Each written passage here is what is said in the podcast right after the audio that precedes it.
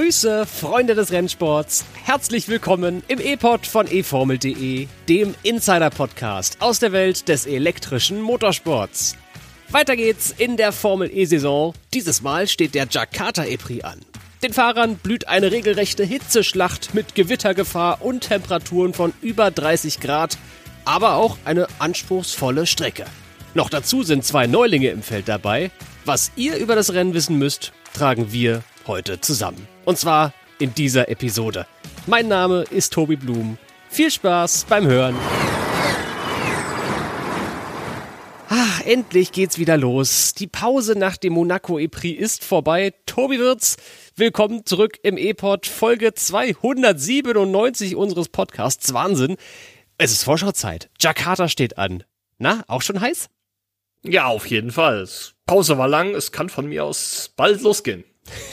und Jakarta ist, ich weiß nicht, ist Jakarta ein Highlight im Jahr oder kein Highlight im Jahr? Gab es ja erst einmal dieses Rennen im vergangenen Jahr 2022, wurde zum ersten Mal in Indonesien gefahren von der Formel E. Aber ist, also, ist das für dich ein Highlight oder ein Lowlight? Na, es ist also ein Highlight ist es definitiv nicht. Was unter anderem auch daran liegt, dass wir doch sehr, sehr früh mit der Berichterstattung beginnen müssen. Die Nächte werden kurz und ja, der Wecker geht zu unchristlichen Zeiten, aber ich glaube, dazu werden wir nachher noch ein bisschen was mehr sagen. Na, selbstverständlich gucken wir gleich nochmal auf den Zeitplan. Wir schauen uns in dieser Episode wie gewohnt die Strecke an. Alle Besonderheiten, die neu sind in diesem Jahr. Darunter auch zwei Neulinge im Feld. Wer neu dabei ist, hört ihr heute und wahrscheinlich auch schon genau jetzt, wenn es in den News-Überblick geht. Lass uns mal starten damit ganz obligatorisch mit dem Rückblick auf die Nachrichten der vergangenen Tage.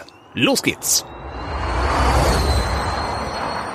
Neuer Fahrer. David Beckmann vertritt bei Avalanche Andretti erwartungsgemäß André Lotterer, der die Vortests der 24 Stunden von Le Mans bestreitet. Neuer Fahrer. Roberto Meri wird in Jakarta für Mahindra antreten. Der Spanier ersetzt Oliver Rowland, der überraschend seinen Rückzug aus der Elektroserie bekannt gegeben hat. Und neue Formate. Die Formel E plant in ihrer Gen 4-Ära, die Rennen deutlich unterschiedlicher zu gestalten. Je nach Strecke könnte ein Sprintrennen mit extrem hoher Leistung oder aber ein längeres Rennen mit Fokus auf Effizienz stattfinden. Manchmal da geht alles ganz schnell. Ich habe mir heute noch nicht mal die Zähne geputzt gehabt, als die Breaking News platzte. Oliver Rowland wird 2023 nicht mehr für Mahindra starten. In wenigen Minuten war die Story online mitsamt Social Media Beiträgen und und und. Das alles ist nur möglich dank eurer Unterstützung. Wer schon Supporter ist, danke. Falls ihr noch mögt, könnt ihr uns gern unterstützen auf steadyhq.de-eformel.de. Das Ganze geht ab wenigen Euro im Monat. Inzwischen sind meine Zähne geputzt und es ist höchste Zeit für den Rest der Folge. Es geht auf den Jakarta International E-Prix Circuit, Tobi. 2,37 Kilometer ist die gute Strecke lang, 18 Kurven und ehrlicherweise kein typischer Stadtkurs, den die Formel E sonst so häufig benutzt, sondern es handelt sich bei dieser Strecke in Indonesien um einen, ich nenne ihn jetzt mal semi-permanenten Rennkurs. Denn die Strecke wurde im vergangenen Jahr extra für die Formel E angelegt. Führ uns doch mal einmal um den Kurs bitte, Tobi, so geistig. Was zeichnet diese Strecke so aus? Ja, die Grundparameter hast du ja eben schon genannt. Streckenlänge 2,37 Kilometer, 18 Kurven sind es. Was besonders nennenswert ist, dass die Strecke teilweise sehr unterschiedlich breit ist. Sie ist auch zum Teil ziemlich geschwungen. Zum Teil gibt es auch sehr enge Bereiche und man hat relativ viele Überholmöglichkeiten und zwar gute Überholmöglichkeiten. Der Führungswechsel für den Sieg im letzten Jahr folgte beispielsweise in Kurve 7, aber auch in Kurve 13 kann man definitiv überholen. Mit viel Mut in Kurve 18 und nach der langen Start-Zielgeraden natürlich auch in Kurve 1. Die Attack Zone, die befindet sich in Jakarta in Kurve 16. Auch dort sind viele Überholmanöver möglich, weil die Aktivierung davon so weit ab von der Ideallinie ist. Das ist eine unfassbar, ist eine spannende Kurve, finde ich, weil es anders als in Berlin, wo die Aktivierungszone ja auch relativ weit weg vom Scheitelpunkt der Kurve ist, hängt die Kurve so raus und das macht es beim Fahren durch diese Kurve nochmal für die Fahrer extra schwer, da den Wagen irgendwie auf der Strecke zu halten. Es ist kein flaches Feld, anders als in Berlin-Tempelhof. Und das, finde ich, macht so einer, gibt so einer Strecke einen wunderbaren Charakter. Das hat Monaco beim letzten Formel-Ehren so toll gemacht. Monaco wäre unfassbar langweilig, wenn es da nicht so bergauf und bergab gehen würde. Und in Jakarta ist das auch der Fall. Es sind keine Riesenhöhenunterschiede. Versteht mich nicht falsch. Es ist kein Rom und kein Monaco. Aber es geht dann doch schon mal hier und da mit so einem kleinen Gefälle zugange. Und zwar nicht nur bergauf, bergab, sondern auch seitlich bergauf, bergab. Also es ist ganz schön spannend, vor allem hinsichtlich der Setup-Entscheidungen, die Fahrerteams treffen müssen. Durchaus ein Blick wert im Verlauf des Rennwochenendes. Der Streckenrekord liegt bei einer Minute 7,6. Den hat Jean-Eric Verne im vergangenen Jahr im zweiten freien Training aufgestellt. Mit einer Durchschnittsgeschwindigkeit, Tobi, von 126,2 kmh. Das hast du rausrecherchiert für uns. Glaubst du, dass dieser Rekord in diesem Jahr fällt? Das ist eine sehr, sehr gute Frage. Hängt von vielen Parametern ab. Die Tatsache, dass wir in diesem Jahr einen Doubleheader haben und wir in der Vergangenheit festgestellt haben, dass die Rennstrecke am zweiten Tag doch noch mal ein ganzes Stück schneller wird als am ersten Tag, spricht auf jeden Fall dafür. Du sagst, sprachst eben schon die Durchschnittsgeschwindigkeit an, 126 kmh. Das ist eher ein mittelschneller Kurs für die Formel E. Da gibt's mittlerweile Kurse, auf denen ganz andere Geschwindigkeiten gefahren werden. In Kapstadt hatten wir um die 150 km/h im Schnitt. Es gibt aber auch ähm, Kurse wie London, da liegen wir vielleicht bei 110. Also im gesunden Mittelfeld, sage ich mal, und entsprechend erwarte ich auch ein Rennen, das äh, im gesunden Mittelfeld liegt. Einer dieser vielen Parameter, die entscheidend werden dürften in Indonesien sind, da lehne ich mich jetzt mal so weit aus dem Fenster, weil ich mir da ziemlich sicher bin, die Temperaturen werden. Die sind ganz und gar nicht im gesunden Durchschnitt und im Mittel. da rechnen wir mit einer echten Hitzeschlacht, Tobi.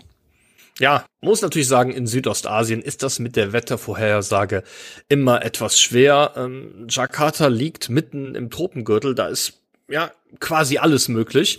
ähm, wir rechnen aber auf jeden Fall damit, dass es äh, mindestens spülwarm wird. Temperaturen von 26 bis 34 Grad. Und wow. am, Nach am Nachmittag die Wahrscheinlichkeit von Gewittern mit heftigen Regenschauern. Das heißt, das kann mal ganz, ganz schnell umschwenken. Mhm. Und ähm, ja, äh, wenn man sich an Berlin zurückerinnert, ich glaube, bei Abt Cupra bekommt man schon feuchte Augen, ähm, wenn man hört, dass es regnen könnte. Aber äh, lass uns mal abwarten an der Stelle, was wirklich passiert. Das ist wirklich alles möglich und eine Vorhersage eine Woche vorher ist sowieso absolut unzuverlässig. Mit Unzuverlässigkeit hat das relativ wenig zu tun, aber wir müssen in dieser Episode ausnahmsweise mal über zwei Fahrerwechsel nach dem Monaco E-Prix sprechen. Das kommt in der Formel E gar nicht mehr allzu häufig vor, dass mitten in der Saison Cockpits getauscht werden. Jetzt allerdings gleich zweimal. Lass uns mal oben anfangen bei Mahindra Racing, Tobi. Dort wurde am Sonntag vor dem E-Prix in Indonesien ein durchaus überraschender Wechsel bekannt gegeben.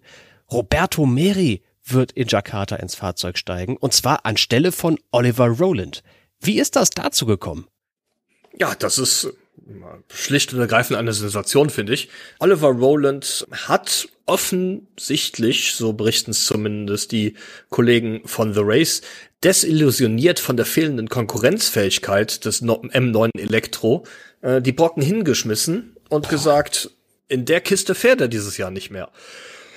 Huh, und das ist schon eine heftige Aussage. Muss man allgemein sagen, die schwache Performance des Mahindra-Antriebs ist schon seit Saisonbeginn sehr, sehr auffällig. Da konnte Lukas Di Grassi mit viel Können und noch viel mehr Glück, ja, in Mexiko beim Saisonauftakt so ein bisschen äh, das Ganze ausbügeln und eine Pole Position und auch den dritten Platz im Rennen erfahren.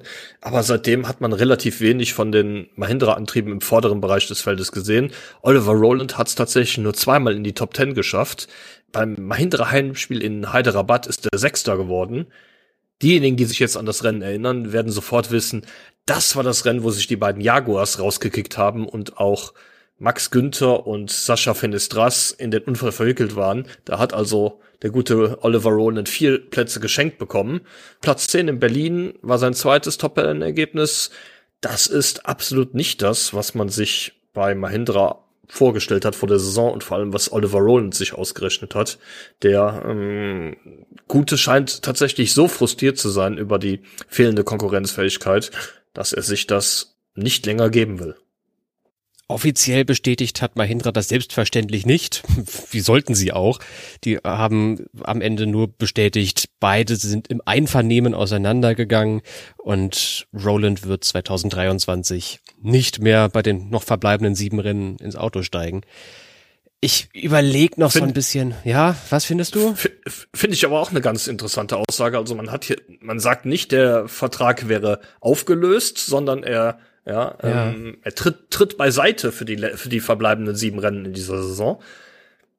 Wie gesagt, finde ich eine interessante Aussage. Ähm, kann man jetzt so oder so interpretieren, aber wenn die Motivation bei Roland tatsächlich die mangelnde Performance war, dann wird sich das ja für kommende Saison nicht ändern.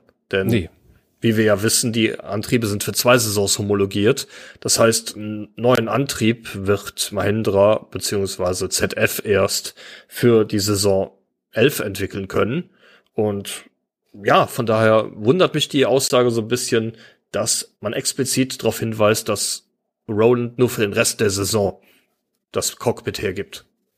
Es ist also möglich, dass Roland 2024 zurückkommt, aber ich glaube, also vielleicht kommt er zurück, aber ich glaube nicht dran, dass es mit Mahindra nochmal klappt.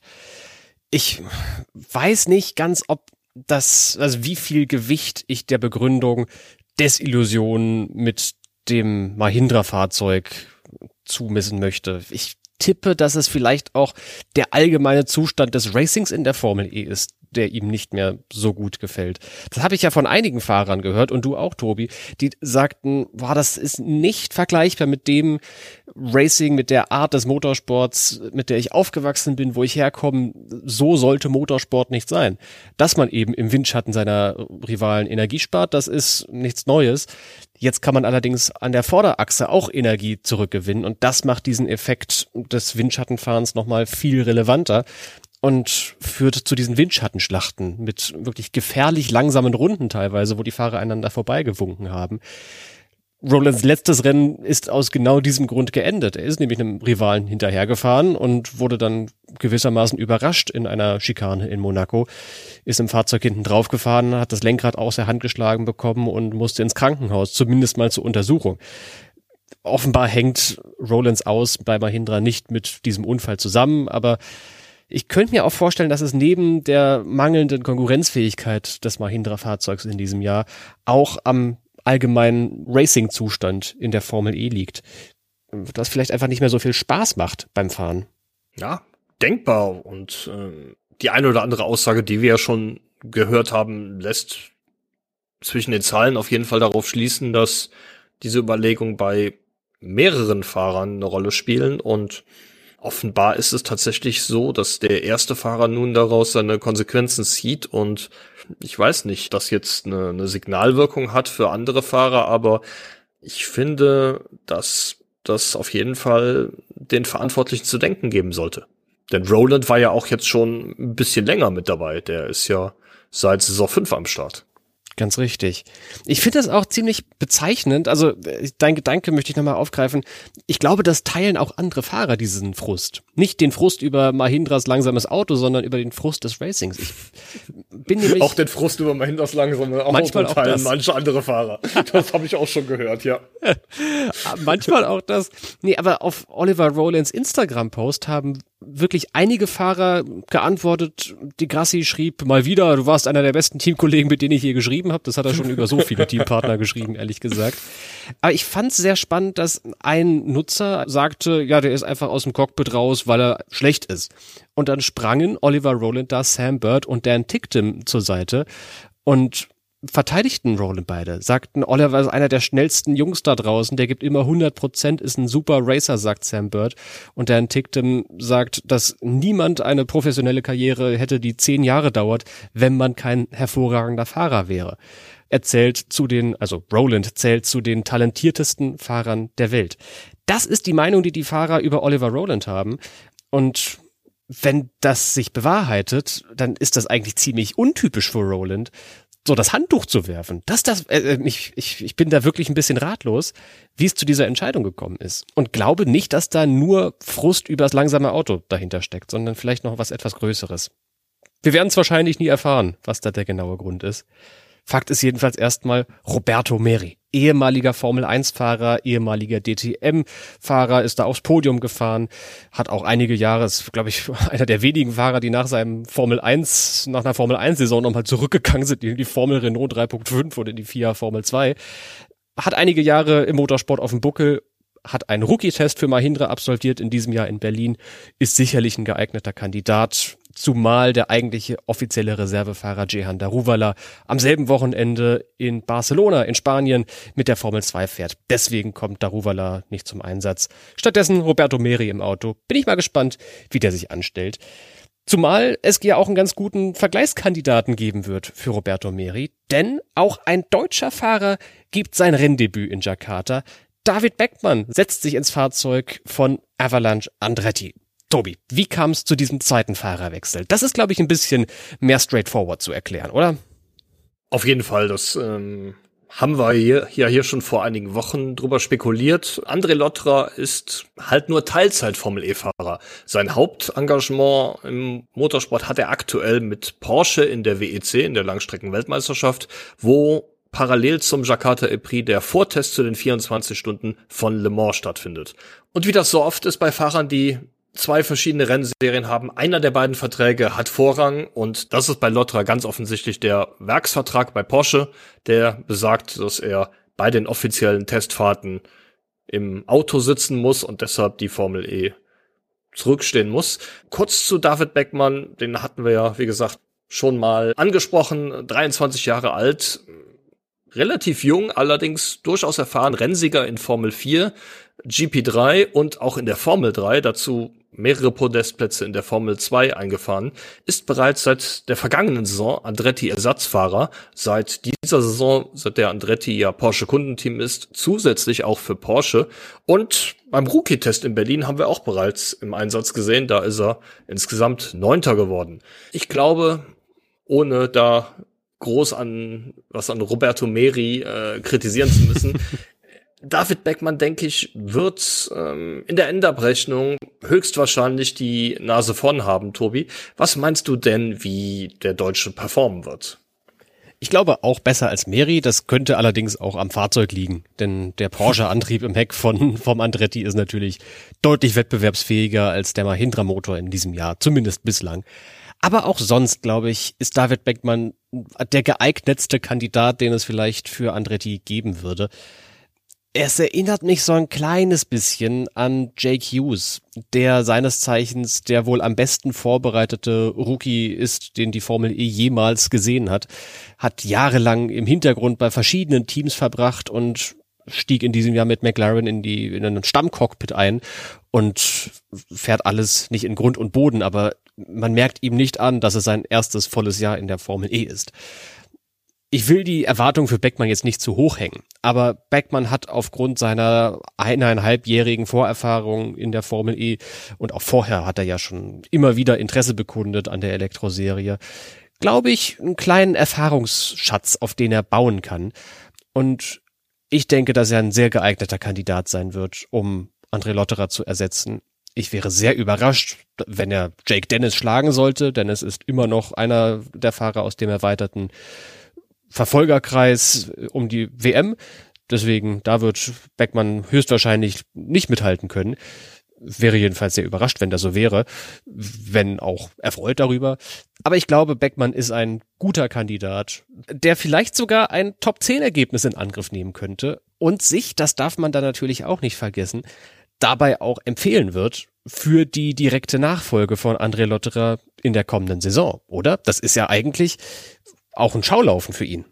Auf jeden Fall. André Lottra ist, darf man ja auch nicht vernachlässigen, 41 Jahre alt, hat in dieser Saison nochmal einen Vertrag als Stammfahrer in der Formel E bekommen, parallel zu seinem Engagement mit Porsche in der Langstrecken-Weltmeisterschaft. In meinen Augen ist es relativ wahrscheinlich, dass der zweite Sitz bei Andretti in der kommenden Saison frei werden könnte. Und ja, das ist auf jeden Fall für David Beckmann, der ja schon länger drauf, der, darauf drängt, ein Stammcockpit zu kriegen, eine große Chance. Und wenn er da tatsächlich gut abliefert in Jakarta, dann stehen seine Chancen gar nicht schlecht für kommende Saison, denke ich. Zu den absoluten Riesenfavoriten wird er allerdings höchstwahrscheinlich nicht zählen. Das habe ich ja gerade eben schon angeschnitten.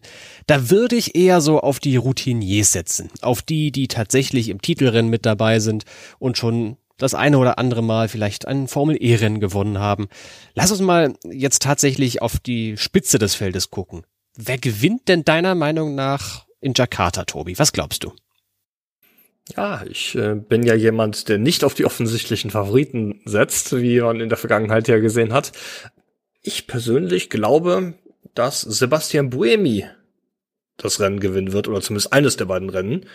Der Schweizer hat als einziger der vier Fahrer mit Jaguar-Antrieb in dieser Saison noch nicht auf dem Podium gestanden, obwohl er definitiv das Zeug dazu hat und auch mehrmals sehr, sehr gute Leistungen abgerufen hat. Da kam manchmal auch ein bisschen Pech dazu bei ihm, aber er blüht auf jeden Fall auf bei Envision in dieser Saison und ich glaube daher, wir werden die Schweizer Hymne mal wieder hören in der Formel E nach längerer Zeit. Das finde ich eine spannende Voraussage. Könnte natürlich auch, das ist natürlich, hat sie natürlich einfach gemacht, wenn Motara gewinnt, gilt das Gleiche. den habe ich ja, den habe ich ja, glaube ich, in den letzten vier Vorschauen dreimal als möglichen Sieger Nie ist es eingetreten. Ja. Da dachte ich mir nämlich mal den anderen Schweizer. Sieht gar nicht so schlecht aus. Ich würde mich sehr freuen für Buemi. Ist ziemlich überfällig, dass er mal wieder gewinnt.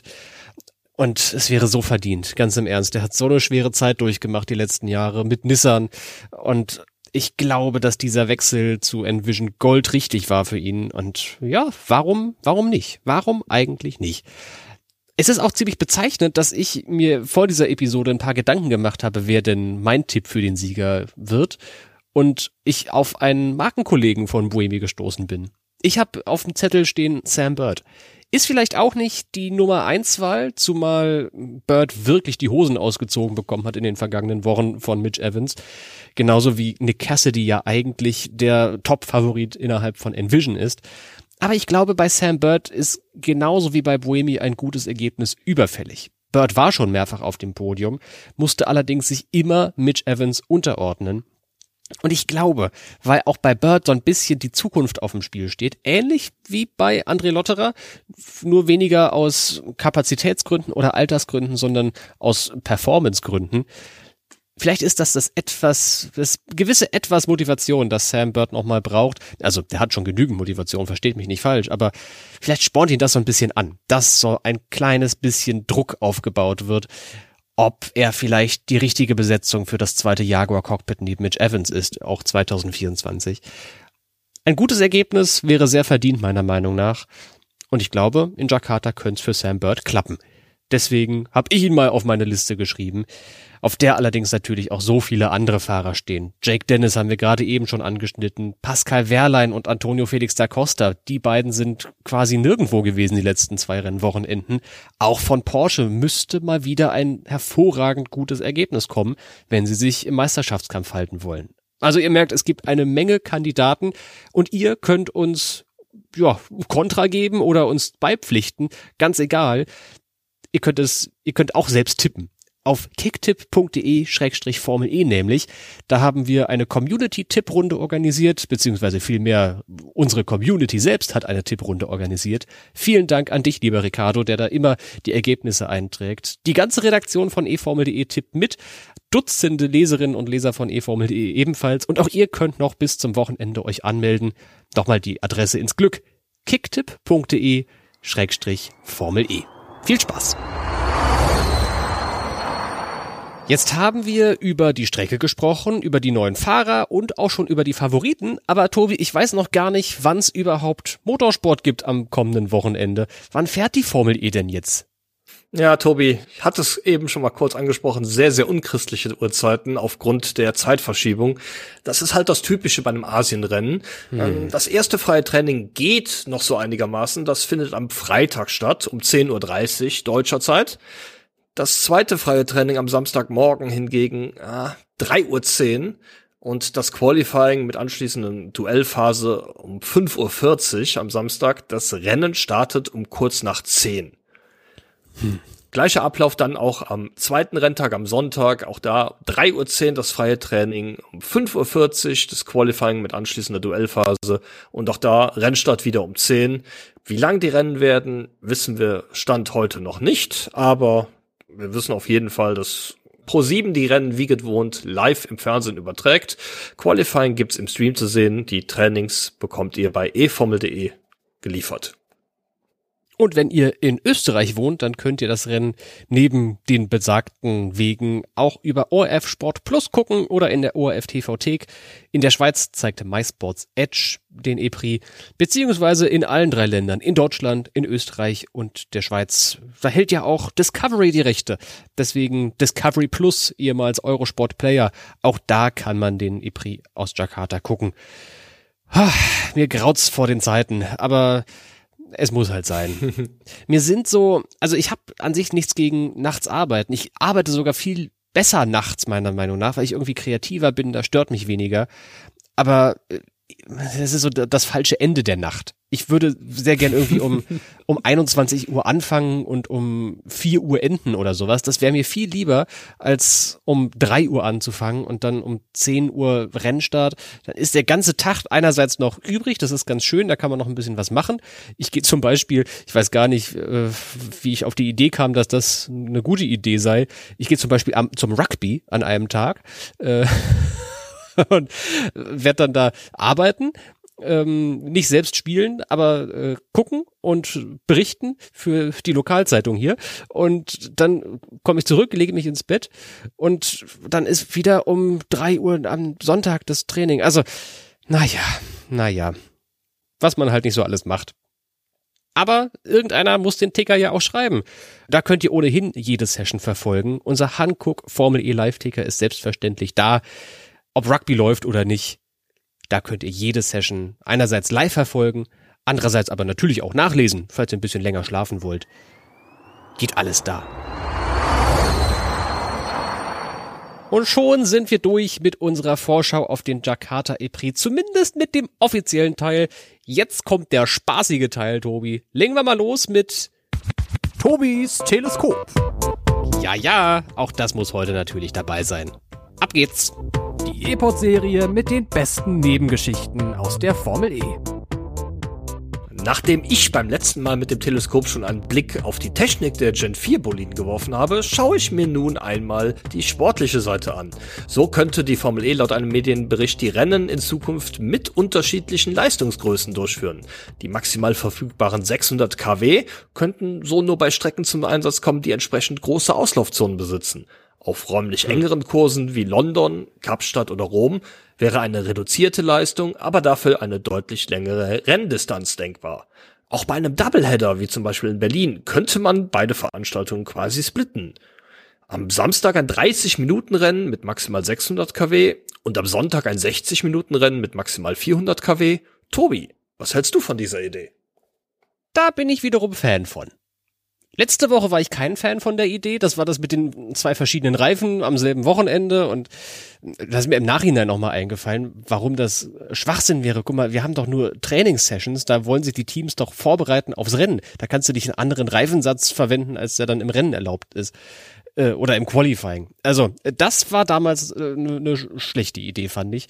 Diesmal, wenn wir das wirklich von einem Renntag zum nächsten splitten, wäre ich dabei ich bin sowieso schon länger irgendwie Verfechter der Idee, dass man bei so Doubleheader-Wochenenden dass man sie entweder abschafft oder dass man da ein bisschen mit dem Format rum experimentiert, weil das Problem bei Doubleheadern für mich jetzt wie auch in Jakarta ist immer, niemand weiß so wirklich, wer das Rennen oder das Wochenende gewonnen hat. Es gibt nicht den einen, die ETCR hat den immer den König oder die Königin des Wochenendes genannt.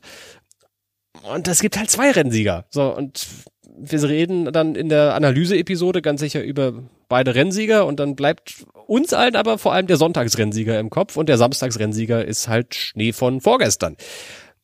Vielleicht könnte man dem so ein bisschen entgegenwirken, wenn man das Format anpasst. Ich glaube, das wäre sogar eine, eine ganz witzige Idee. Was hältst du von dem Vorschlag?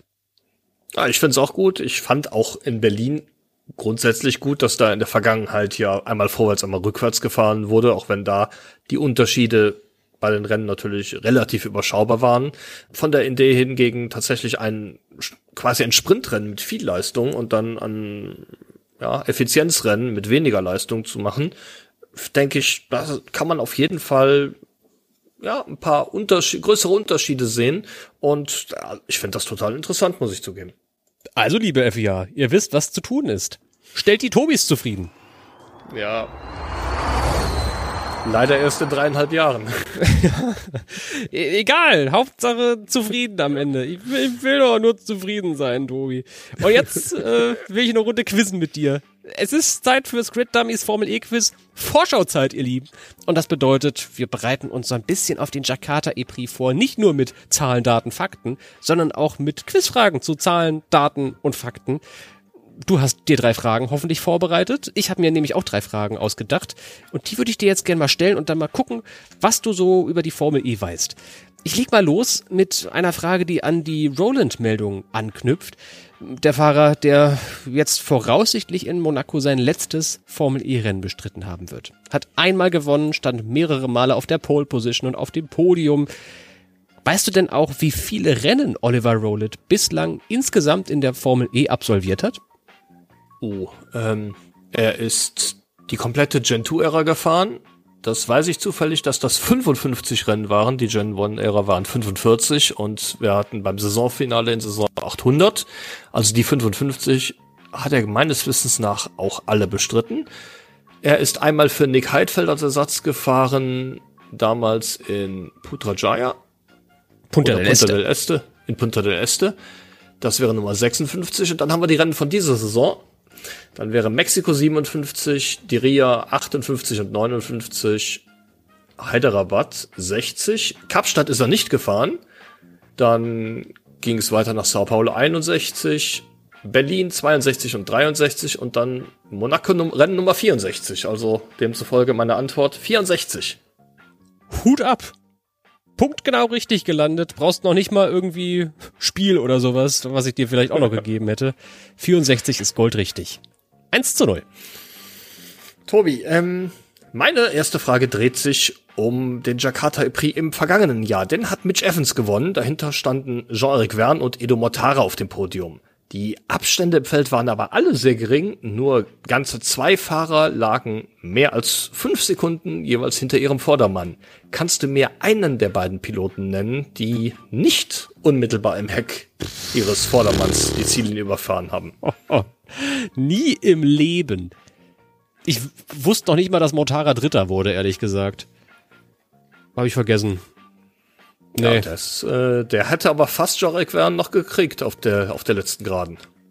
Ja, das jetzt tatsächlich stimmt, jetzt wo du sagst, habe ich das Bild auch wieder im Kopf. Aber ich kann dir beim besten Willen nicht sagen, wer mehr als fünf Sekunden hinter seinem Vordermann war. Dann rate einfach.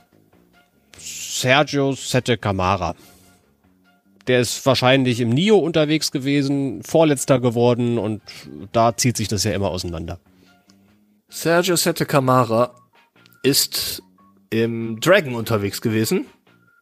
Ach, stimmt ja, hast recht. Guck mal, noch nicht mal das weiß ich. Ist 19. geworden, hatte aber tatsächlich 6,391 Sekunden Rückstand wow, auf seinen Vordermann. Geil. neben Oliver Turvey der Einzige im Feld. Ähm, Respekt, Tobi. Punkt für dich. 1 zu 1. Das war ein absoluter Glückstreffer.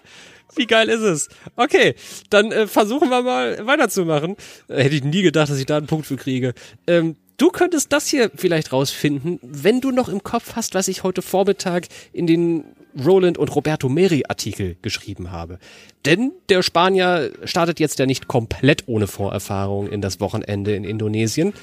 Offiziell hat er zuletzt den Rookie-Test beim Berlin E-Prix oder nach dem Berlin E-Prix bestritten. Wie viele Runden hat Roberto Meri dort für Mahindra absolviert? Boah. Steht im Artikel. Ich habe den, Arti hab den Artikel selbstverständlich gelesen, aber das habe ich jetzt nicht behalten, wie viele Runden er gefahren ist. Ja, lange Rede, kurzer Sinn. War es aber nicht so, dass, dass Mehi nur nachmittags gefahren ist? Es war doch, war doch so, dass Mahindra drei Fahrer hatten und mhm. äh, Deruvala ist den, Deruvala ist den ganzen Tag gefahren und in dem anderen Auto haben sich doch Mary und wer war's, Jordan King, glaube ich, abgewechselt. Ganz genau so ist es. Wer jetzt den Vormittag und Nachmittag gefahren hat, weiß ich nicht, aber du hast recht. Mary hat nur eine der zwei Sessions bestritten. So. Die anderen Fahrer, meine ich, hätten so ein bisschen was, bisschen was um die 100 Runden, bisschen mehr als 100 Runden gefahren. Zwischen 100 und 120. Boah.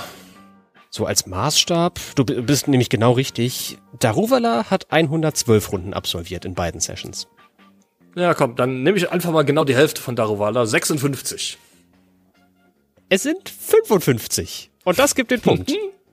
Echt? Oh. Natürlich. ist aber großzügig. Ein, eine Runde mehr oder weniger, die kann auch ich noch fahren. 2 ja, zu 1. Das, äh, hast aber gut mitgeholfen mit der Anzahl von Daruvala. Okay, aber ich, ich beklage mich mal nicht. Tobi, meine nächste Frage dreht sich erneut um Jakarta im letzten Jahr. Da trafen nämlich ja, als Besonderheit im Finale die beiden DST Cheetah Piloten aufeinander. Das erste Mal, dass es ein Qualifying Finalduell von zwei Teamkollegen gab. Es war aber nicht das letzte Mal, dass das passiert ist. Kannst du mir sagen, welche Teams nach den DST Cheetah Piloten noch ein Finale unter sich ausgetragen haben? Mir fällt nur eins ein nämlich Abt Cupra in Berlin dieses Jahr im Regen. Kann natürlich sein. Boah, stand Mercedes mal in einer 1-2 Startreihe? Ich glaube fast nicht. Ähm. Das, also, ich weiß die Antwort auf die Frage mal wieder nicht. Würde aber vielleicht behaupten, dass ich zumindest das Bild im Kopf hätte von zwei gleich gefärbten Autos in der ersten Startreihe. Porsche vielleicht. War Porsche mal ganz gut? Mit beiden Autos im Qualifying. Diese Saison nicht. Nee. Man hört die Murmeln in meinem Kopf von rechts nach links schlagen, ne? Ich weiß es nur bei Abt ganz sicher, deswegen sage ich nur Abt. Und hoffe, dass es nicht noch ein zweites Team gab. Die einzige denkbare Situation bei Porsche wäre ja in Mexico City gewesen, wo Pascal Wehrlein die Pole Position hatte. Nee, Damals Mexiko, da stand, da, da stand der, die Grassi auf der Letztes Pole. Jahr. Ach letztes so. Jahr, letztes Jahr, letztes Jahr. Mit Lotterer. Da gab es auch einen Porsche Doppelsieg. Und genau, André Lotterer war allerdings Dritter in der Startaufstellung. Der ist tatsächlich im K.O.-Duell etwas langsamer gefahren als Eduardo Mortara, der von Startplatz 2 gestartet hat. Deshalb ist deine Antwort goldrichtig. Nur Abt Cooper uh. in Berlin dieses Jahr hat das geschafft. Punkt für dich, 2 zu 2 zum zweiten Mal glücklich. Ähm, gut, dann geht's jetzt in die Entscheidungsrunde. Und ich möchte etwas zu einem Fahrer wissen, der unter nicht wenig Druck steht, in Jakarta mal ein gutes Ergebnis zu liefern. Denn Stoffel van Dorn wird in diesem Jahr am laufenden Band von seinem Teamkollegen Jean-Eric Verne, ich möchte nicht sagen vorgeführt, aber zumindest geschlagen. Der amtierende Weltmeister hat wirklich Probleme, in diesem Jahr äh, Schwung aufzunehmen und Top-Ergebnisse zu erzielen. Wie oft fuhr Van Dorn denn in diesem Jahr schon in die Top 5? Ähm, ich glaube noch gar nicht. In Sao Paulo ist er, glaube ich, Sechster gewesen. Das müsste aber sein bestes Ergebnis die Saison gewesen sein. Wenn ich jetzt nichts falsch im Kopf habe. Er war zwar mehrfach in den Punkten, aber immer nur Achter, Neunter oder Zehnter äh, war er auch schon mal. Also meine Antwort ist nullmal. Van Dorn stand ja auf der Pole Position in Sao Paulo damals. Da lief es mal ganz gut für ihn im Qualifying, aber im Rennen ging es nach hinten bis auf Position Weil er zu lange geführt hat. Du hast recht, genau. Tobi. Und Van Dorn hat es in der Tat noch nicht einmal in die Top 5 geschafft in diesem Jahr. Selbst mit der Frage kriege ich dich nicht aus dem Sessel. Uiuiui. Dein dritter Punkt. Okay, Tobi, dann hast du noch die Gelegenheit, die Fragerunde zu einer perfekten Fragerunde zu machen, in dem alle Punkte vergeben werden. Jakarta ist, wir hatten es eben auch schon, eines der Rennen, denen die ZuschauerInnen und auch wir früh aufstehen müssen, halten Asienrennen. Kannst du mir denn sagen, in wie vielen Städten in Asien die Formel E bereits Rennen ausgetragen hat? Hm, vielleicht kriege ich das hin. Wenn ich sie aufzählen darf. Darfst du. Es ging los in Peking und Putrajaya, China und Malaysia. Es gab irgendwann ein Rennen in Hongkong. Das zweite Mal in China war in Sanya, das ist die vierte Stadt. Seoul war das Saisonfinale im letzten Jahr, ist die Stadt Nummer 5. Und dann gibt's so, ja, ich, ich glaube, das war's sogar schon. Und dann hängt's davon ab, ob du Russland als asiatisches Land zählst mit Moskau. Hm, ich zähle nicht die Länder, sondern die Frage war, wie viele Städte in Asien? Okay. Nee, Moskau ist nicht in Asien. Dann waren es fünf Städte. Das ist richtig. Fünf Städte ist meine Antwort. Hm. Nein, Tobi. Das klingt schon mal nicht gut. okay. Wir fahren nicht zum ersten Mal in Jakarta. Du nee. hast in deiner Auflistung Jakarta vergessen. Ach so. Oh, verdammte Axt. Und wenn man es ganz genau nimmt, zählt auch die arabische Halbinsel zu Asien. Sie ist weder Europa noch Afrika. Daher wäre die eigentlich richtige Antwort 7 gewesen, mm. denn Diria liegt zumindest ähm, aus dieser Sicht auch auf dem asiatischen Kontinent. Okay. Na gut. Dann gibt's Tut dafür keinen Punkt. Dann hast du mal wieder gewonnen. Das ist ja eine Neuheit hier. Wahnsinn. Äh, Glückwunsch aber, äh, drei Punkte ja, zu erzielen. Das äh, Hut ab. Drei aber Tobi, das war, das war die einfachste Frage, die ich gestellt habe. Also da habe ich jetzt am wenigsten damit gerechnet, dass ja. du daneben liegst. Du hast recht. Du hast recht. Ist auch immer, ich habe immer so kleine, also ja, das ist die, die Frage, nimmt man es geologisch, geografisch oder kulturell, ne? Mit gerade Deria, ich weiß nicht, ob ich Deria so als, oder Saudi-Arabien ist für mich kein asiatisches Land, das ist ein arabisches Sondern? Land für mich. Das ist halt arabische ja, Halbinsel, aber. Indien ja, ist dann halt auch eine Art Halbinsel und das gehört für mich dann kulturell schon eher zu Asien. Aber du hast recht. Du hast, Allein du hast, du hast, du hast vollkommen recht. Äh, selbstverständlich gehört Indien zu Asien und ähm, in meiner Auflistung fehlte Hyderabad.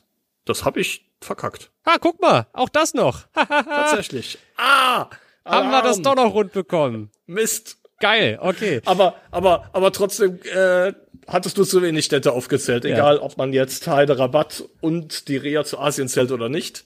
das stimmt. Aber Hyderabad ah. habe ich auch nicht mehr auf dem Zettel. Ja. Gut. Egal. Okay. Zu wenig ist zu wenig.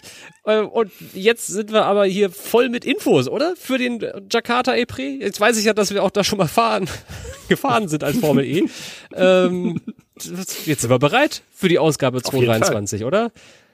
Ach, so ich freue mich drauf. Ich freue mich wirklich drauf. Äh, kurze Nächte, was gibt es Schöneres? Unsere ganze Berichterstattung zum E-Prix in Indonesien findet ihr in aller Länge auf eformel.de.